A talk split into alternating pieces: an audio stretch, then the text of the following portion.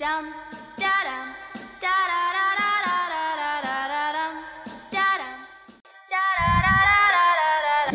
大家好，欢迎来到荔枝 FM 八六五五六二于鹏雷吸引力法则这档节目啊。这会儿呢，于教练跟大家再分享一个刚才发生的事情，用心理法则去解释一下哈啊。那下午的时候在上这个舞蹈课的时候啊，我们发现这个空调呢它不制冷了，于是我们给我们购买空调的那一家打电话。那后来他呃说的等下来，后来等了大概 两个多小时吧，后来他才来了哈。来了之后呢，啊，他帮看一下我们空调，因为也好久没有用了嘛，因为那是在舞蹈教室。那若是啊这个天气，除非天气很热的时候，我们今年夏天是第一次启动那个空调的。那就不能用啊。然后他帮我们看了一下，加了点氟利昂什么的哈。那我也不太懂，我大概知道这个是制冷的东西吧。那之后呢，因为我没有下去啊，我老公在那负责的。那呃，我其实我也感觉，哎，他会不会收钱呢？我有这样一个疑惑的。呃呃，但是呢。有这样一个疑惑呢，呃，这个，哎，等下老公上来说他还要钱呢，然后老公是有一点点不是很愿意的，因为我们还没有到保修期嘛，一年的保修期哈，那他现在还不到一年的时间啊，总是出现这样的问题的话，那我我觉得那付钱其实没有问题的，真的，在我的概念里，我现在对于金钱来讲，收钱花钱，呃，它不是最重要的，不是说我一定不花这个钱，或者说我已经收钱了才开心。或怎么着的，啊，当然了，收钱确实很开心，但是不爽的钱我也坚决不收的，因为我不那么心安理得。我要的不是说是钱多钱少，而是说是心安理得。包括这个，那时候我说我要下去问清楚，因为。我花钱，我也要花得很心安理得。我觉得，要是别别扭扭、窝窝囊囊的那种，不是我想要的。因为就像是我觉得以前的我的性格的话，就觉得，哎呀，能少惹麻烦就少惹麻烦，那给他算了，以后不跟他打交道了。这是我的一个，呃，之前的一一些行为，总是有这样的模式啊。那那其实意思就是告诉别人，你的价值感不强，你是 能省事就省事，能不，呃，就说。该属于自己的利益都不敢去征求的，觉得好像是给别人添麻烦，这是你价值感不强的一个表现。那这也是一方面，这富足留不下你的一个，呃，一个很重要的原因。其实真正的富足。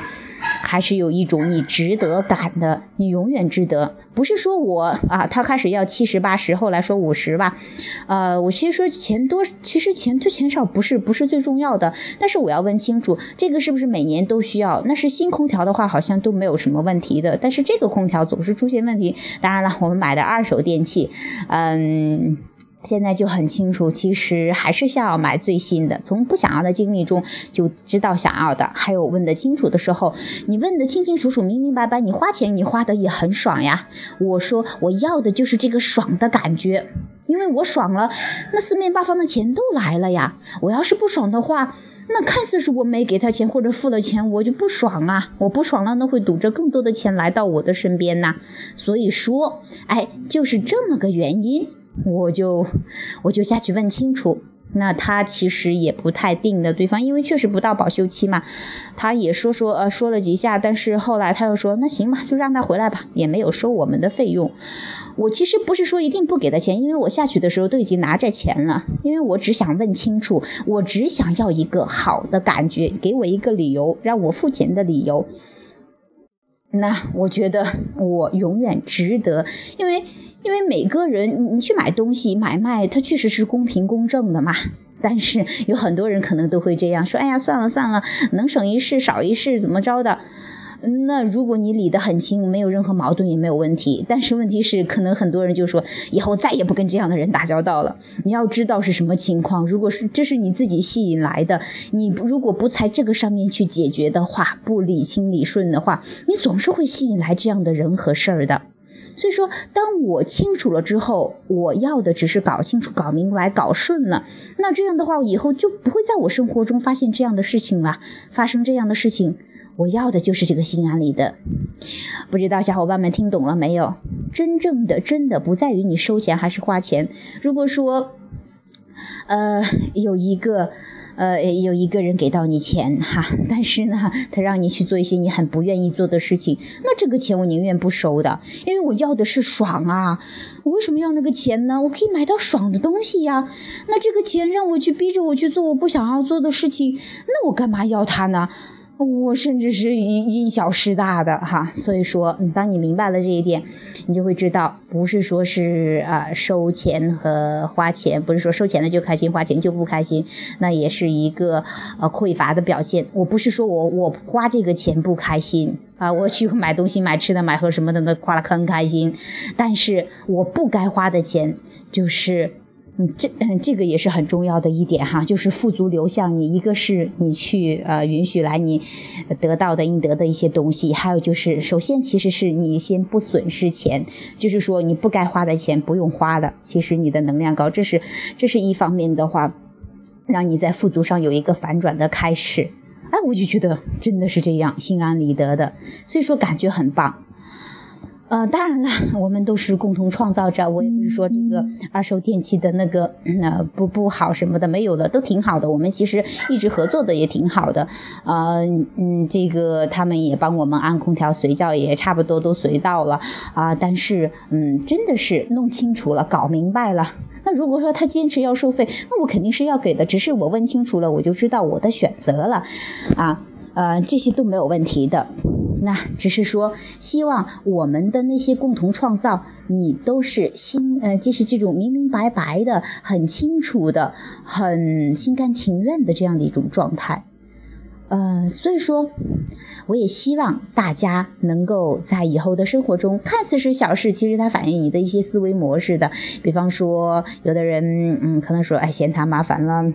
或者说是好像是不是显得太小家子气了，是不是显得太抠门了呀什么的？你看似是这样，当你去这样认为自己的时候，你会感觉很不爽。那其实是呃，更多的是你一个你自己本有的价值感的一个体现啊，呃，不会说是委屈着自己，然后成全别人。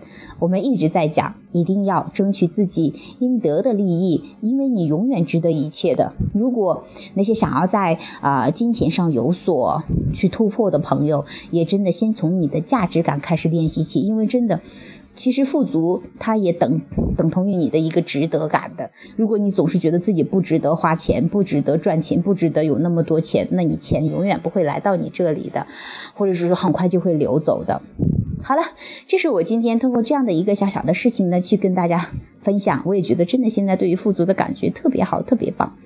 就是哎，不损失钱，然后呢，又会源源不断的金钱来到。就像今天中午，有人专门跑到我们家门口来去买本书，而且本来是三十块钱的，他给四十块钱，还说 那十块钱先留着吧，以后再买资料的话可以买。买什么？哎呀，我就觉得多爽快呀，多好呀！啊，现在的感觉特别棒，因为你真的知道自己的价值，你也真的知道富足是怎么回事儿。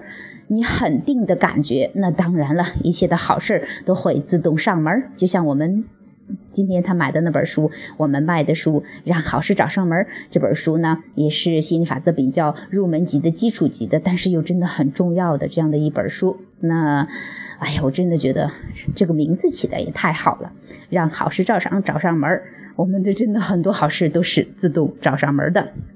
好了，今天呢就跟大家去分享到这里啦。拜拜。